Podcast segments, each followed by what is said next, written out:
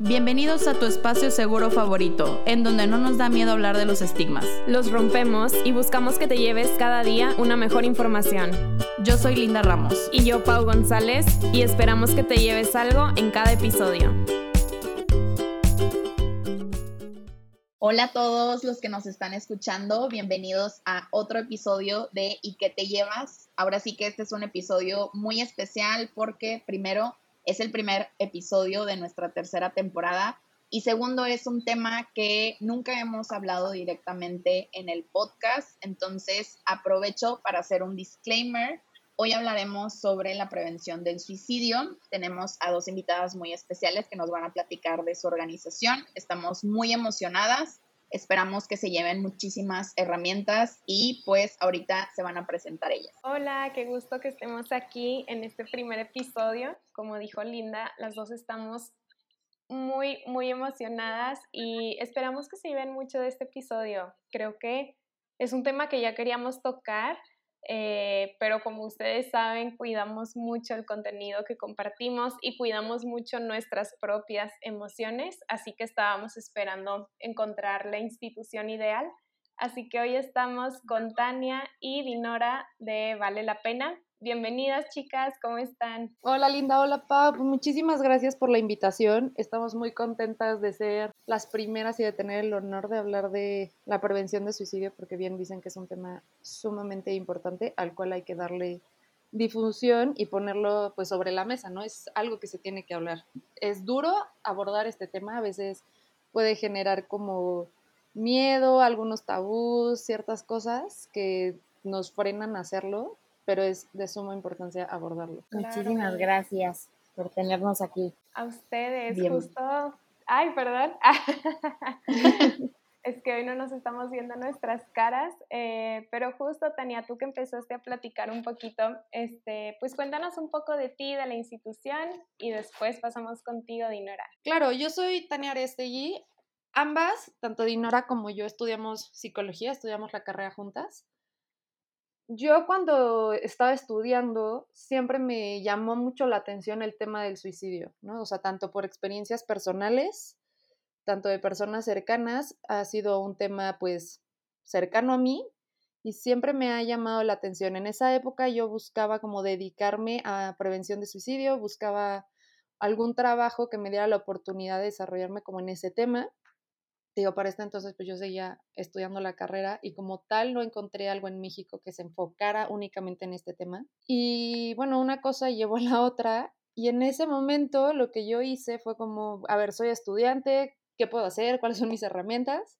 Entonces inicié la página de Instagram en la que empecé publicando como ciertas frases de autores, ciertas frases que motivaban a la gente a buscar atención en materia de salud mental, ¿no? a identificar síntomas, focos rojos de distintas cuestiones de salud mental, de depresión, de ansiedad, de trastornos alimenticios, ¿no? o sea, distintas como patologías de, mentales. A partir de ahí empezaron a llegar pues varios eh, seguidores, gente pidiendo terapia, empezamos con recomendar con gente que conocíamos, te digo que en ese entonces pues éramos estudiantes. Dino se incorporó pues muy pronto a, todo este camino. Y ya, a partir de ahí las dos empezamos como a desarrollar lo que es Vale la Pena.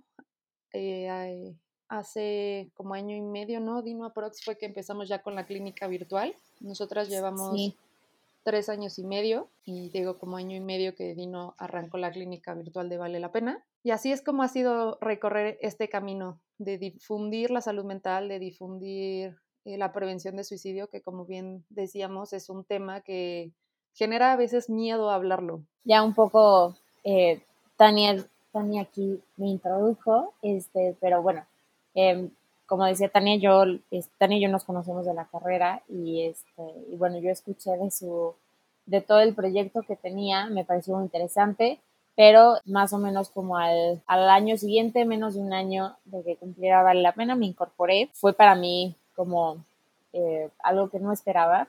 Eh, bueno, no me presenté yo, pero como dijo Tania, yo soy Dinora, igual soy psicóloga y psicoterapeuta. Les decía que un poco me incorporé, no pensé que fuera a ser algo que, en su momento me interesaría. En ese momento, al salir de la carrera, eh, a mí me ha gustado mucho trabajar únicamente con niños, lo cual ya no es de mi especialidad. Fuimos un poco como poco a poco creciendo como el contenido, creciendo lo que hacíamos, hasta que llegamos a la conclusión de que quizá podíamos ya incorporar como tal una, una clínica virtual, ¿no? Y, y, bueno, actualmente tenemos la clínica virtual de Vale la Pena, estamos haciendo todo lo que se pueda por, por difundir, sobre todo eh, no solo el tema del suicidio, sino en general el quitar el estigma, como bien dice Tania siempre, sobre, sobre hablar de salud mental y la importancia que simplemente hablar de nuestras emociones hace justo en el suicidio. Ay, qué padre escucharlas. Muchísimas gracias por la labor que hacen. Creo que sí, definitivamente el tema de la prevención del suicidio es, es muy importante y por ahí se, se me olvidó agregar al inicio que justamente este episodio lo hacemos porque el 10 de septiembre es el Día Mundial de la Prevención del Suicidio y, y bueno, también creo que, que cabe aclarar que ni Pau ni yo somos expertas, entonces también por eso acudimos a, a, ustedes para que nos resolvieran alguna de nuestras dudas. Y bueno, Tania o Dinora, no sé quién quiera platicarnos primero lo primero en torno a cuáles son algunos de los factores de riesgo en torno al tema del suicidio.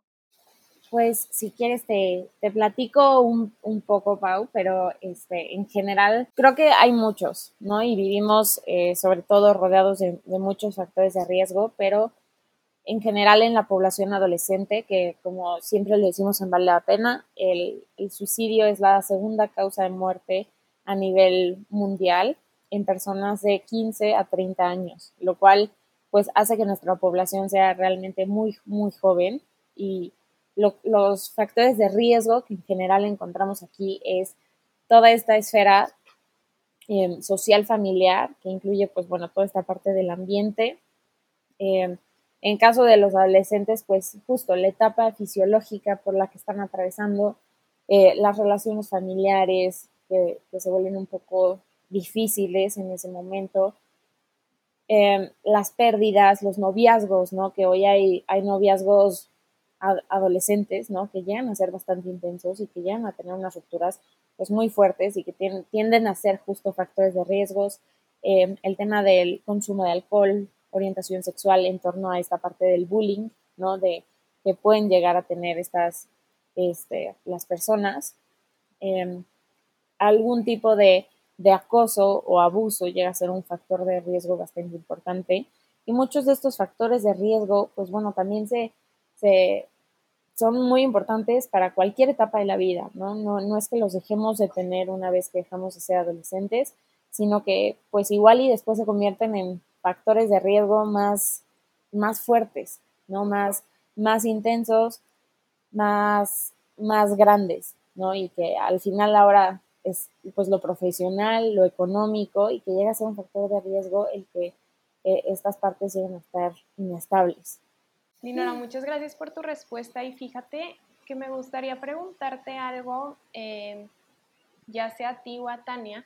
Creo que entre nosotras entendemos muy bien lo que significa un factor de riesgo, pero así a manera en general para que nuestra audiencia, eh, que a lo mejor no está tan familiarizada, ¿cómo pudiéramos definir un factor de riesgo? Es decir, si yo tengo alguno de los que mencionaste, ya mi vida está en peligro o cómo funciona. Digo, yo sé que nosotras lo sabemos, pero no sé, me parece interesante esta pregunta. Ok, bueno, si quieres yo, este, un factor de riesgo es, no, no necesariamente que todos lo, lo vayamos a tener y que ya signifique que por eso tengamos este riesgo suicida, sino que son elementos de nuestro entorno que hacen que sea una, una que propicien más bien, ¿no? Este, una conducta suicida. Es decir, si voy a poner un ejemplo muy burdo, ¿no? Quizá mío, ¿no? Si, si a mí, por ejemplo, me está yendo muy mal en el trabajo, de pronto veo que eh, mi perrita le pasa algo o, o muere este, de pronto en, en, mi familia hay una enfermedad, me sigue yendo muy mal, como en general muchos aspectos de la vida, quizá en la parte de salud y económico también, pues bueno, serán factores que en conjunto, ¿no? Y, y, y si está estigmatizada la, la salud mental y yo no sé pedir ayuda, va a ser en algo que, que, me va a llevar a, ¿no? Si no se trata. Ya, me encanta esto, esto que dices, Tania, adelante, adelante. Gracias. Sí, complementando un poco a lo que dice Dinora, creo que sí es como importante aclararle a la gente, a la audiencia, que en la psicología no hay como fórmulas, ¿no? O sea, para, bueno, no en la psicología, más bien como, no es que si te pasa esto y esto y esto, tu consecuencia va a ser tal, ¿no? O sea, es un cúmulo de, de experiencias, tanto tu entorno familiar, tu entorno social, la forma en la que tú vives y experiencias el mundo, ¿no? Tu propia historia, las personas con las que te vas topando en tu camino, ¿no? Todo ese conjunto, ¿no? Con todas estas dimensiones de la persona nos llevan a que se como vaya a determinar un poco la salud mental de la persona, ya sea en pro o en como a causar una enfermedad mental o llevarte al suicidio, a una depresión, a una ansiedad.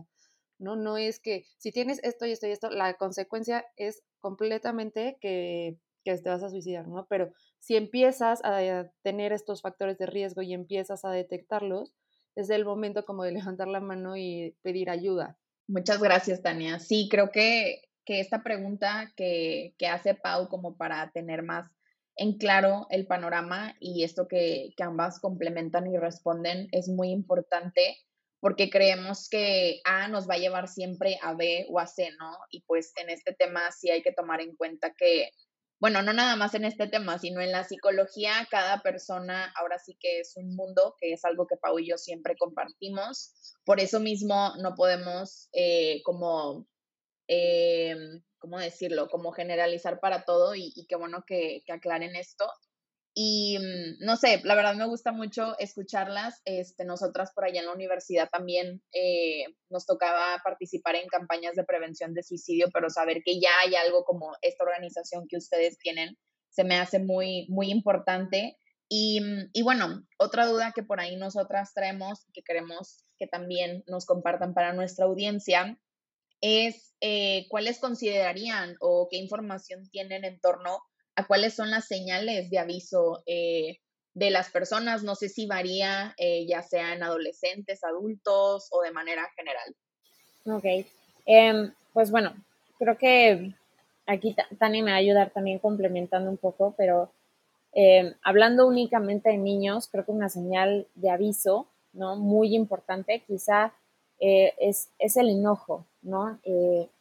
los niños tienen dificultad quizá al expresar, ¿no? Exactamente lo que están sintiendo. Bueno, nosotros también a veces, pero em, quizá los niños no tienen las palabras exactas para decirlo. Entonces, el enojo es una señal de aviso sumamente importante que tenemos que tener en cuenta, ¿no? Al igual que esta parte donde el niño ya no quiera buscar, este, crear nuevos lazos, que de pronto te diga no quiero ir a la escuela, no quiero hacer la tarea, no quiero hacer esto, como ir, ir verificando, ¿no? Y hacer como estos chequeos, oye, ¿por qué no quieres ir a la escuela? ¿Qué está pasando? ¿Por qué te estás enojando realmente? ¿Qué es lo que estás sintiendo?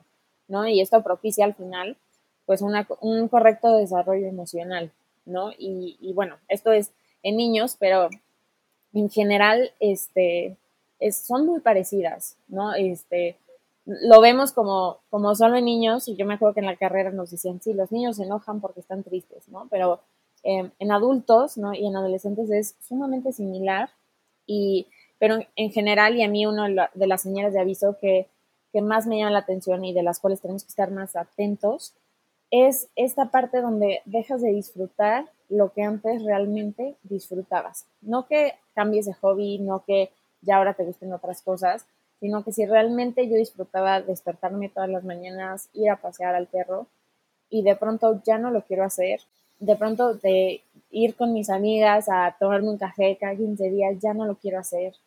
Em, el, el, decir que mi desempeño en el trabajo baje, ¿no? Y que no sepa por qué, que la energía sea muy poca, que no haya dormido nada bien, también es este, muy importante.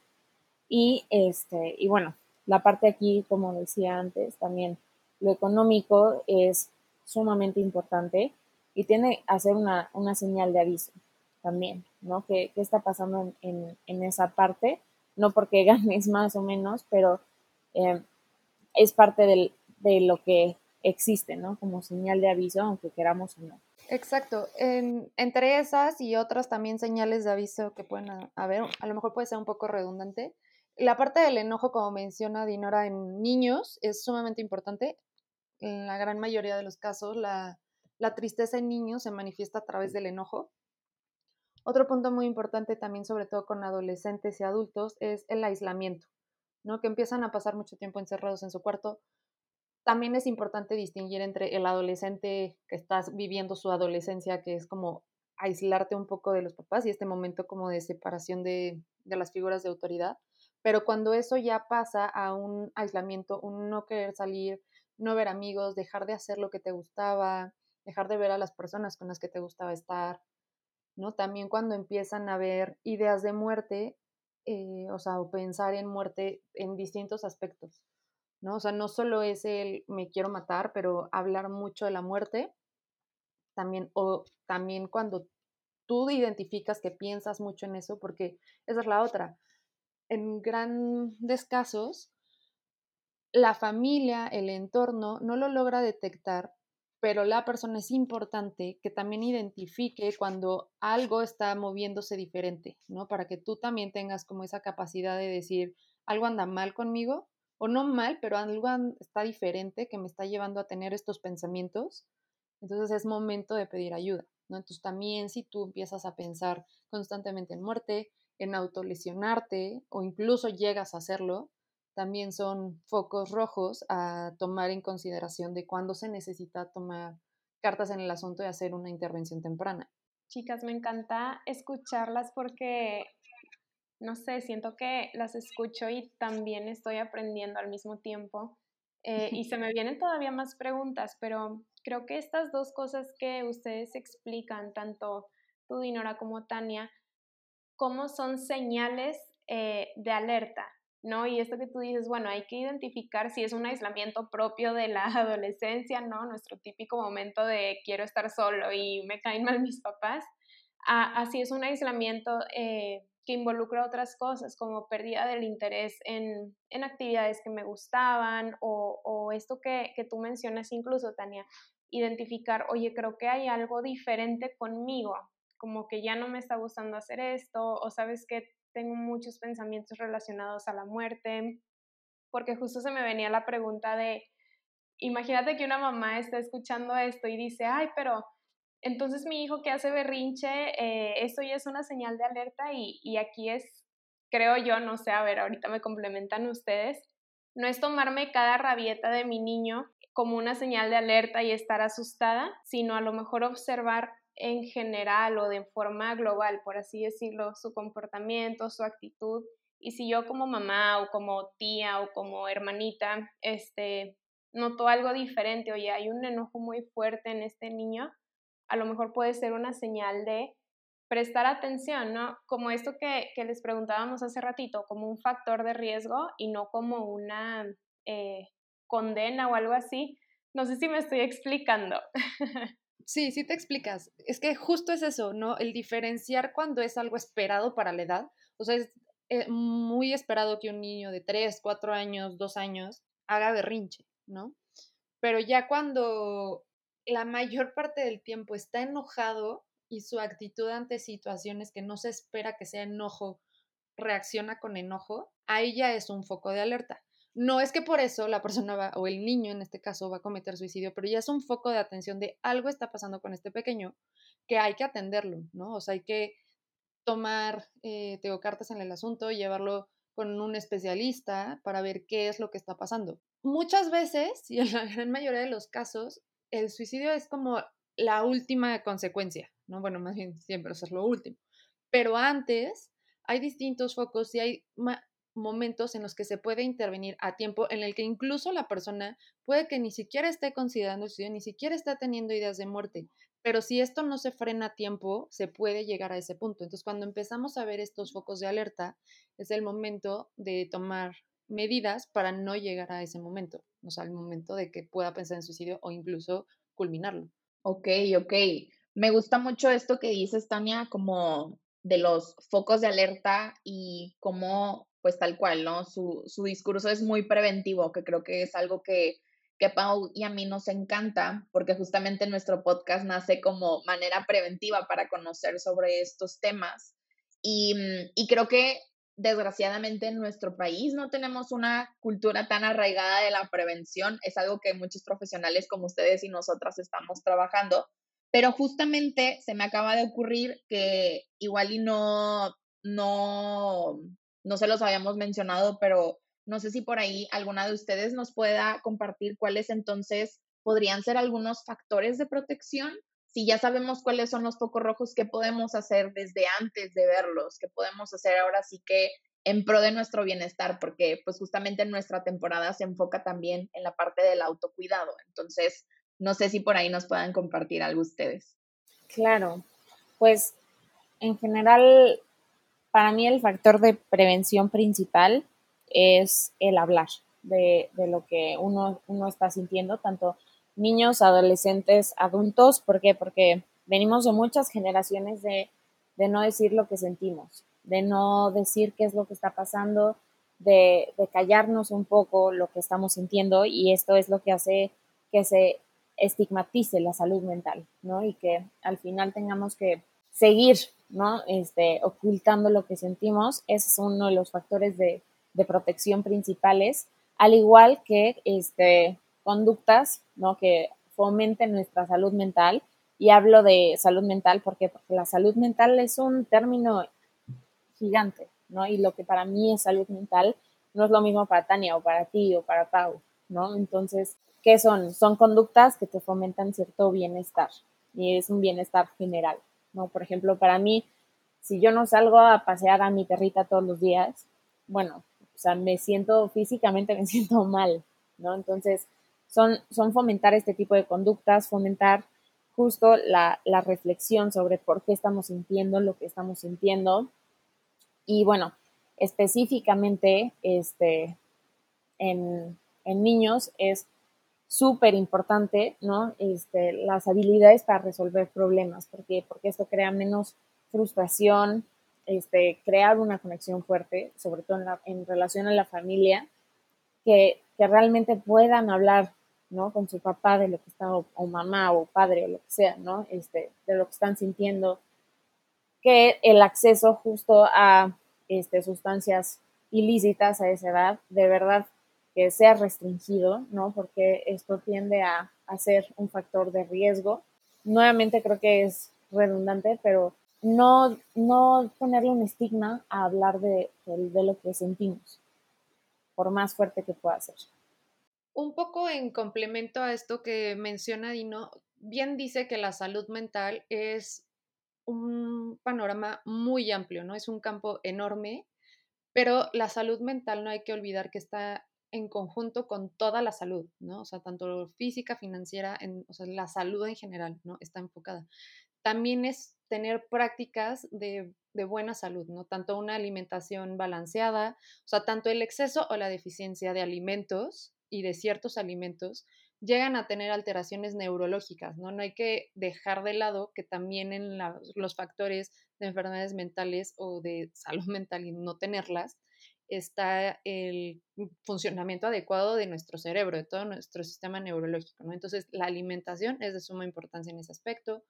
También tener actividades recreativas, tener eh, actividades sanas de ejercicio, ¿no? Tener momentos de como un hobby, algo que a ti te gusta hacer. Hay personas que son más hacia lo artístico, más hacia deportes intensos, otros que son más de deportes más calmados, ¿no? Pero tener estos espacios, tanto para mantenerte físicamente bien, ¿no? Sano, te digo, alimentación, ejercicio, tomar agua, o sea, cuando tu cuerpo está sano, lo demás también se va como sanando, ¿no? Entonces es un conjunto la persona y la salud lo, engloba todo. Tener estos momentos de, de, recreación, te digo, de hobbies, de cosas que a ti te gusta hacer, que es como tu canal y tu espacio en el que tú sacas tus cosas. Por ejemplo, a mí me encanta colorear, pero también me encanta hacer ejercicio y esos momentos son los momentos en los como que saco todo y me desconecto a lo mejor por un momento de lo que está pasando alrededor y es un momento de introspección y de hablar con, conmigo y ver qué me está pasando. Me encanta, me encanta todo lo que dicen. Eh, Dinora, de hecho tu frase, este, hasta Linda y yo la anotamos, ¿no? Como el factor principal de protección es hablar. Eh, y yo creo, y, otra vez la vuelvo a mencionar, creo que el, episodio pasado también lo hice, no sé, un, un, factor importante esto de hablar, me recuerda el ejemplo de Simone Biles, ¿no? Este, la gimnasta olímpica que se toma este tiempo de hablar de la importancia de la salud mental y hace a un lado em, una competencia, ¿no? Cuando ella sabía que eso podía ser ahora sí que un factor de riesgo no solo para su salud física, sino emocional. Y, bueno, esto que tú mencionas, Tania, de, de, cómo la salud mental va relacionada en general a la salud, es decir, física, financiera, eh, nutricional, me encanta y, y creo que compartes muchas cosas relacionadas a fortalecer nuestra vitalidad tal cual, pues este episodio se llama ¿Qué te llevas de vivir? Y, y esto que tú me dices, oye, de practicar los hobbies, eh, el arte, no sé, pasear a tus perritos, como que me imagino que son cosas que nos llenan de vida. Así que me encanta todo esto que dicen. Y nos gustaría pasar eh, a la siguiente parte, que tiene que ver con algunos mitos y realidades sobre el suicidio. Justamente hay un mito muy común, eh, a ver qué opinan ustedes, que tiene que ver con esto de que si hablamos del suicidio eh, es peligroso o no, no, no, no le hables del suicidio a los estudiantes porque a lo mejor les das ideas. ¿Esto qué tan cierto es o es un mito o, o cómo es esto? Si quieres tú, Tania. ok, hay distintos mitos, pero quería hacer como enfatizar en este que mencionas de no hablarlo porque le vas a dar ideas que va completamente relacionado con lo que decía Dinora hace rato de hablarnos, O sea, lo que no se habla se actúa. Pensemos que en una familia tenemos un adolescente o un adulto, quien sea, que lo está contemplando, ¿no? Que algo le está pasando, que lo está llevando a pensar en esto. Y si en casa es como, no, de esto no se habla, este es un tema que no se toca, en qué momento esta persona va a sentirse como en el espacio seguro para decir, oye, yo me siento así, yo lo estoy pensando, pero si en su círculo cercano es un tema del que no se habla, que no se puede abordar, hay mayores posibilidades de que lo pueda llegar a cometer por no tener la posibilidad de, de, decirlo, ¿no? De decir cómo se siente, de mencionar que esto lo está contemplando, porque el mismo entorno no está permitiendo que este tema se aborde. Justo, creo que lo que, lo que dice Tania es muy importante, ¿no? Y, la frase de, de, lo que no se habla, se actúa, ¿no? Y al final es, es muy cierto, ¿no? Si no hablamos lo que estamos sintiendo, se va quedando ahí y definitivamente no, el hablar de suicidio no implica que los demás o el mundo entero lo vaya a hacer, sino todo lo contrario. No sabemos eh, en qué momento las palabras que estamos diciendo puedan resonar en el otro. Y eso creo que es lo que vale más. Y últimamente ha sido nuestra, un poco nuestra lucha con Instagram, porque hemos estado poniendo como estas frases y textos en torno al suicidio, ¿no? Y este, Instagram no los bloquea, ¿no? Este, sé que así funciona el algoritmo, pero es, este, es esta parte, ¿no? De qué tanto estás protegiendo al otro al no hablar de estos temas, al no hablar de que quizá yo lo he sentido, tú lo has sentido, o alguien más lo ha sentido, y, que esto resuene en el otro y cree empatía, ¿no? Al final es encontrar a alguien que está pasando por lo mismo que tú, y eso, híjoles, eso salva, salva muchísimas vidas, y creo que es lo más importante. Claro, creo que al final, volviendo a retomar esta frase que, como ella dijo, Pau, nos gustó mucho, pues obviamente eh, la parte de hablar es súper importante. Entonces creo que con eso ya podemos romper absolutamente ese mito que es, claro, como que el que más se habla.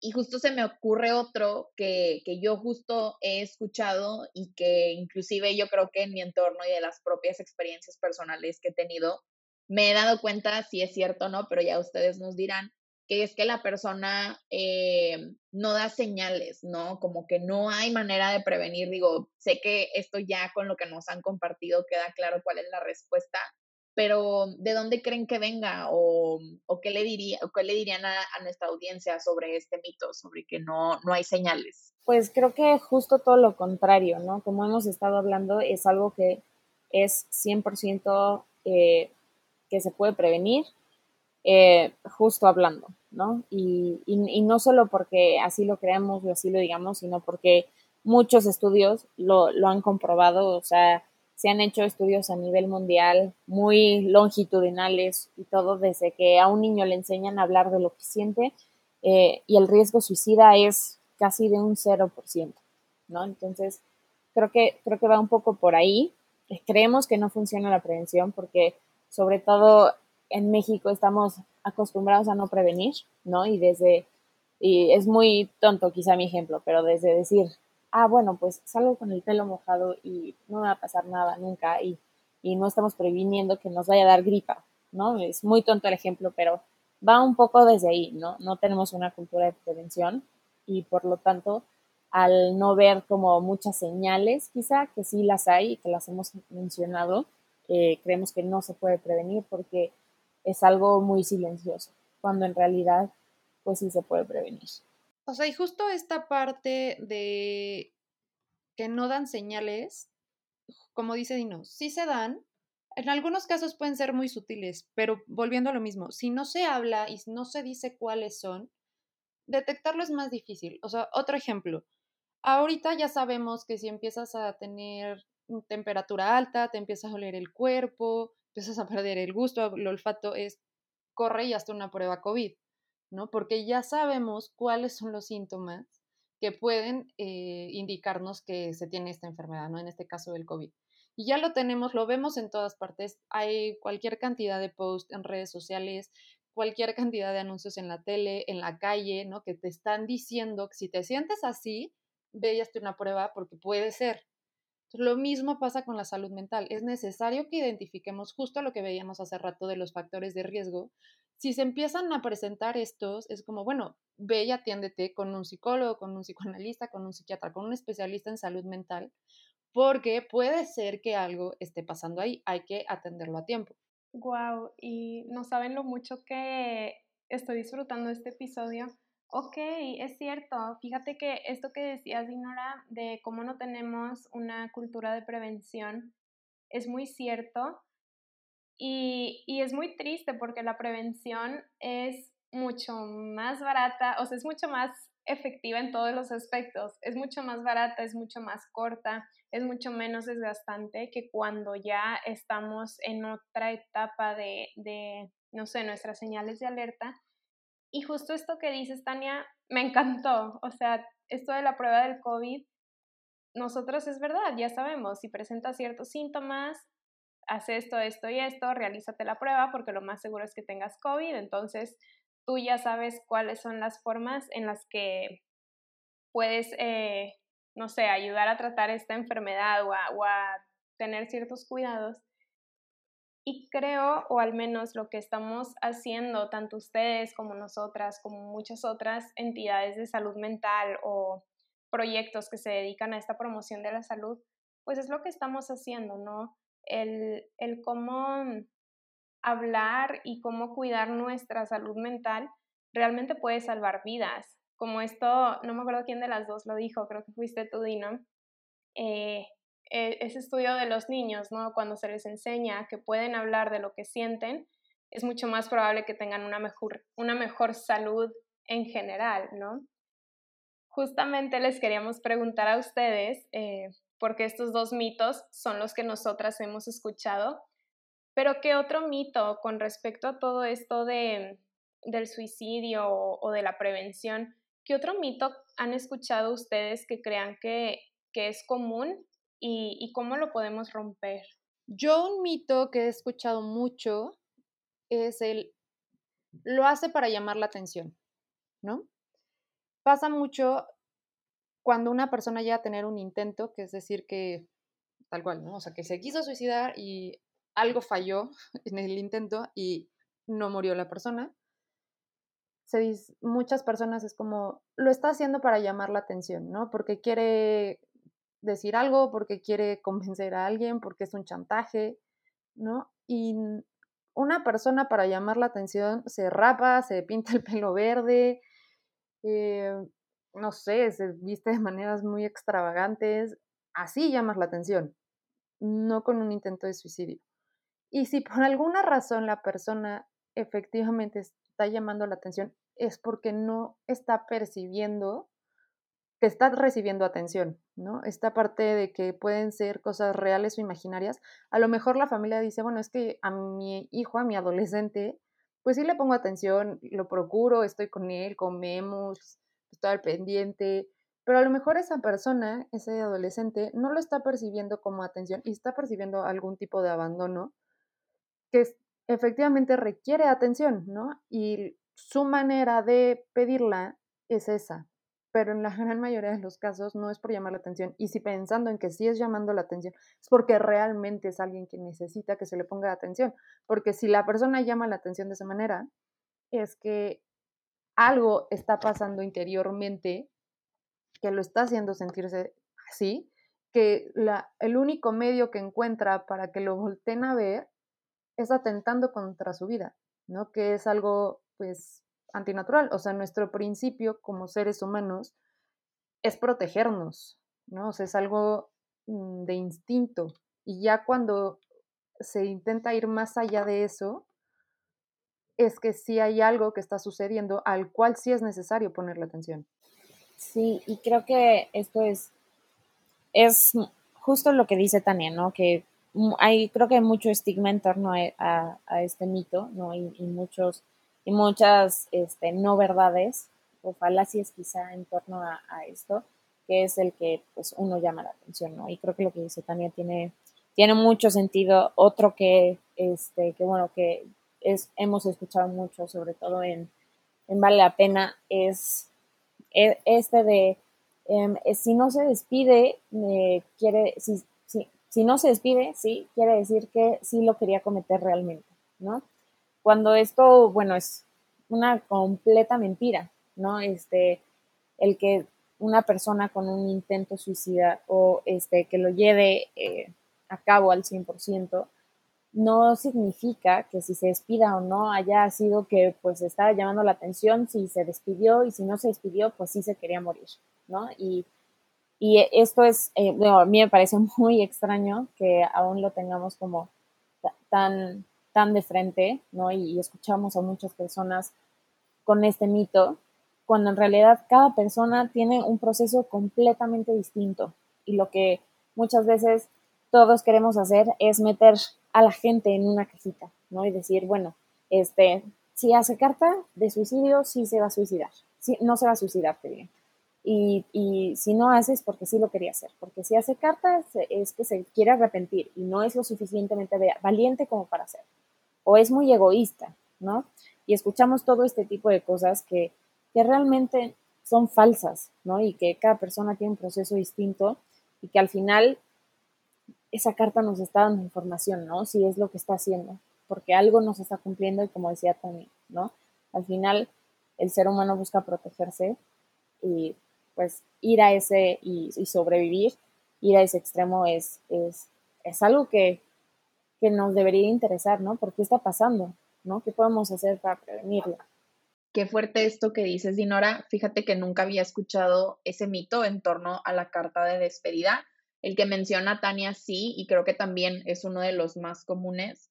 Pero justo esto que dices, Dinora, de cómo tratamos de encerrar a todos en una cajita, cómo somos tan absolutistas con cada comportamiento, con cada señal, como si fuera una regla, ¿no? Y como si debiera ser un proceso, como decía, ¿no? A me lleva a B y luego a C. Como que sí, tenemos estas ideas tan rígidas y de verdad les agradezco mucho por toda la información que nos están compartiendo. Creo que hace mucho no me empapaba tanto de esto em, y, y creo que se debe de seguir hablando muchísimo más. Entonces, para todas estas personas que nos están escuchando, espero, y también estén disfrutando y tomando notas como nosotras de toda la información que nos comparten. Y, y antes de pasar a nuestro cierre, tenemos una última pregunta que también considero que inclusive podría ser de las más importantes, que es, ¿qué puedo hacer para ayudarme a mí misma o a otra persona? Y creo que esto lo volvemos a preguntar por el hecho de que pues ambas, ni Pau ni yo, somos expertas entonces, no sé si nos quieran compartir desde cómo podemos apoyarnos con su organización, que es cómo las contactamos, dónde las encontramos y ahora sí, a manera general, cómo podemos también apoyar a otras personas. Bueno, como bien decíamos y como hemos dicho a lo largo de pues, todo el programa, identificar como estos focos rojos, ¿no? Estas situaciones de alerta que te pueden generar cierta inestabilidad emocional, que antes de que esto crezca y se vuelva, pues sí, una bola de nieve más grande, frenarlo y buscar ayuda, ¿no? Con cualquier especialista de la salud mental, esta es una pregunta que nos hacen mucho de que, pero es que no sé si es de psiquiatra o de psicólogo. Si llegas con el psicólogo y él identifica que se necesita una intervención psiquiátrica, pues te refiere con el psiquiatra. Y lo mismo el psiquiatra. Si considera que también estás el psicólogo, pues te referirá con el psicólogo, ¿no? O sea, cualquiera de estas dos personas, que son las personas capacitadas para tratar estos temas, te va a dar como el camino por el cual tienes que, que dirigirte. ¿no? O sea, esta parte que te, te, lo digo porque nos lo preguntan mucho, pero es muy importante que nosotros vayamos identificando cuando algo está cambiando, ¿no? Justo esta parte de que te empiezas a aislar, las cosas que antes disfrutabas hacer las dejas de hacer, empiezas a tener pensamientos de muerte, pensamientos de lastimarte de alguna manera, ¿no? O sea, de autolesiones puede ir desde cortes, quemaduras, situaciones de riesgo, manejar exceso de velocidad, ¿no? Exponer tu vida cuando lo, lo, empiezas a hacer, pues con mucha frecuencia, una cosa es de repente hacer un deporte extremo a cuando viene ya también como por este impulso de atentar contra ti, ¿no? Cuando empiezan este tipo de, de focos rojos, ¿no? La inestabilidad emocional, como decíamos, que de repente empiezas a manifestar enojo excesivo, tristeza eh, excesiva. No es porque el enojo o la tristeza sean malos, las emociones en sí no son malas, son reacciones que tenemos, pero cuando estas llegan a ser desproporcionadas, es cuando ya estamos viendo pues otro foco rojo, ¿no? Entonces, contemplar que existen estos y cuando se empiezan a presentar, pedir ayuda, ¿no? Acercarte con, con tu especialista de salud mental de confianza y las puertas y los canales de Vale la Pena están abiertos para todos en redes sociales, en Instagram, en Facebook, en TikTok. Estamos como arroba Vale la Pena MX. Nuestra página es valelapena.org nuestros canales están abiertos para todas esas personas que necesitan eh, una ayuda, que buscan un proceso terapéutico, alguna intervención en, en estos aspectos. Sí, creo que lo más importante, eh, complementando lo que dice Tania, es que pidamos ayuda y vale la pena estar abierto para ustedes y para todo aquel que lo necesite. Chicas, pues muchas gracias. Creo que creo que nos enriquecen mucho, no solamente con todo este conocimiento, sino también con sus redes sociales, con su página de internet.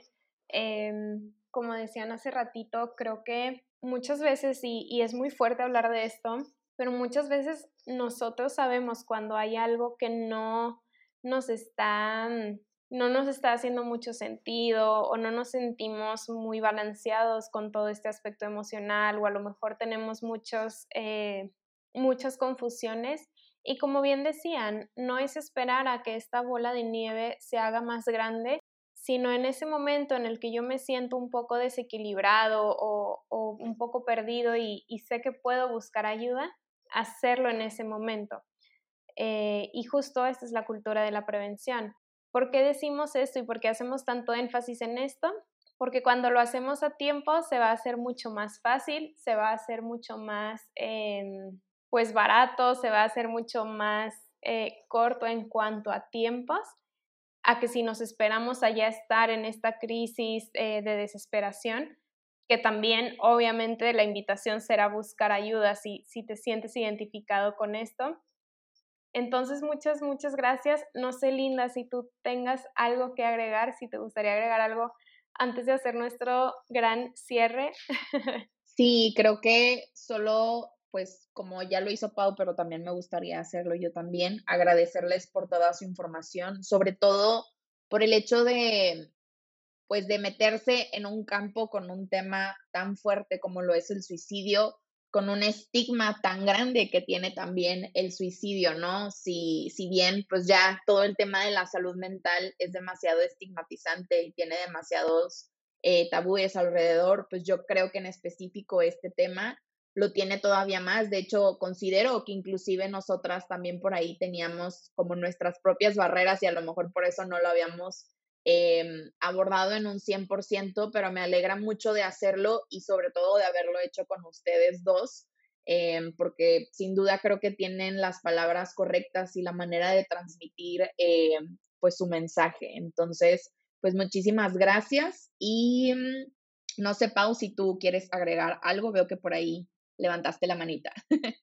Sí, un recurso importante que se me olvidó decir. Justo para la planeación de este episodio, eh, nos pusimos a buscar otros recursos también a los que podemos acudir.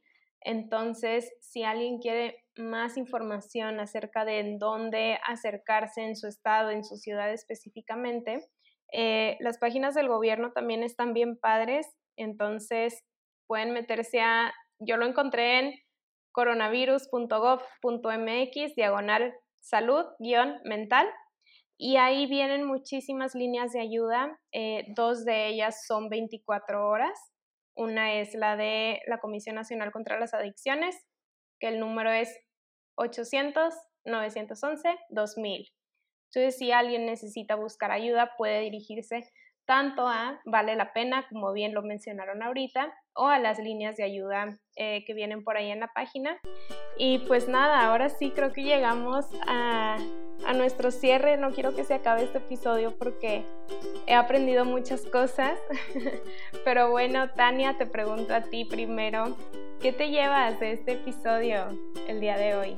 Yo me llevo, bueno, es que no sé si es tanto que me llevo o dejo un agradecimiento muy grande a que haya cada vez más espacios en donde se aborde el tema. Como lo hemos visto todo este capítulo, el tabú y los mitos y el estigma alrededor del tema es muy grande y saber que cada vez se puede hablar más y con la naturalidad que este tema merece, lo agradezco muchísimo. Tania, Dinora, pues gracias a ti, gracias a ustedes por aceptar esta invitación. Dinora, ¿tú qué te llevas el día de hoy? Bueno, pues igual que Tania, eh, muchísimo agradecimiento, aprendizaje, ¿no? Justo de lo que ustedes hacen. Creo que eh, me encanta hablar del tema, me encanta hablar de salud mental y por eso me llevo aún más, este, quizá más para investigar, más para saber este, qué podemos hacer, ¿no? Por esta causa y ahora que concordamos que la prevención es lo máximo, pues seguir investigando, haciendo y, ver las, las, oportunidades y pues nuevamente agradecerles el espacio que nos han brindado y, y bueno, lo increíble que ha sido poder platicar con ustedes. Me encanta esto de la prevención, es lo máximo. Muchísimas gracias, Tania y Nora. Y pues bueno, ahora sí, Pau, ¿tú qué te llevas? Híjole, yo me llevo muchísimas cosas. Creo que, creo que algo que me llevo es lo que tú decías, Linda, de que a lo mejor hoy también nosotras estamos rompiendo nuestros propios tabús. Por ejemplo, en mi caso así personal, como que se me hacía muy difícil decir la palabra suicidio en general. O sea, y eso que soy personal de salud mental y eso que en teoría ya no debería de tener tabús y etcétera. Eh, creo que fue un episodio distinto y que ya teníamos muchas ganas de grabar. Entonces me llevo mucha gratitud de, su parte, Tania y Dino, por haber aceptado nuestra invitación a grabar. Eh, no sé, me llevo muchas ganas de, de seguir compartiendo todos estos temas relacionados a la salud mental, porque creo que la prevención realmente pues es mágica, es decir, tiene muchísimas ventajas y es lo que estamos haciendo. Y creo que me llevo esto que decíamos hace ratito de cómo el hablar puede salvar vidas, no solamente una vida, es decir, no solamente de la persona que habla, que se atreve a alzar la voz, sino también otras vidas que, que lo escuchan. Entonces me llevo eso. Y pues Linda, ¿tú qué te llevas de nuestro primer episodio de temporada? Pues creo que también me llevo información muy valiosa. Definitivamente esta frase de hablar salva vidas eh, me encanta y, me la llevo. Y, también, ¿no? Este recordatorio de que todos merecemos vivir, eh, justo como su organización lo dice, también vale la pena, ¿no? Vale la pena vivir y, y, en la medida en que hablemos y sanemos, pues podemos volver a encontrar nuestros días soleados, ¿no? Entonces, como también lo decía Pau, eh, creo que yo me llevo este recordatorio que también como profesionales de la salud y sobre todo en la salud mental, pues abrirnos a saber más de estos temas y, y, aprender, porque en la consulta, pues claro que en cualquier momento nos pueden llegar personas con estos focos rojos, ¿no? Entonces, estar muy al pendientes y también no nada más impulsarlo en nuestra vida profesional, sino en nuestra vida diaria, ¿no? Con nuestras familias, con nuestros amigos, hablar de todo eso que nos incomoda, pero hacerlo con la finalidad de, de encontrar el bienestar en todos. Entonces, nuevamente les agradecemos, Tania y Nora. No sé si ya última eh, nos pueden volver a recordar dónde las podemos encontrar, dónde podemos encontrar Vale la Pena para ahora sí despedirnos. Muchas gracias a ustedes. Claro que sí, estamos en Instagram, Facebook, TikTok como arroba vale la pena MX y nuestra página es valelapena.org. Perfecto, muchísimas gracias Tania y gracias a todos los que están aquí escuchándonos. Y pues bueno, debemos y los invito, bueno, no debemos, pero los invito a que compartan toda esta información para seguir previniendo y seguir hablando de estos temas que aunque sean incómodos, pues al final nos ayudan a prevenir y recordarnos que vale la pena vivir. Muchísimas gracias.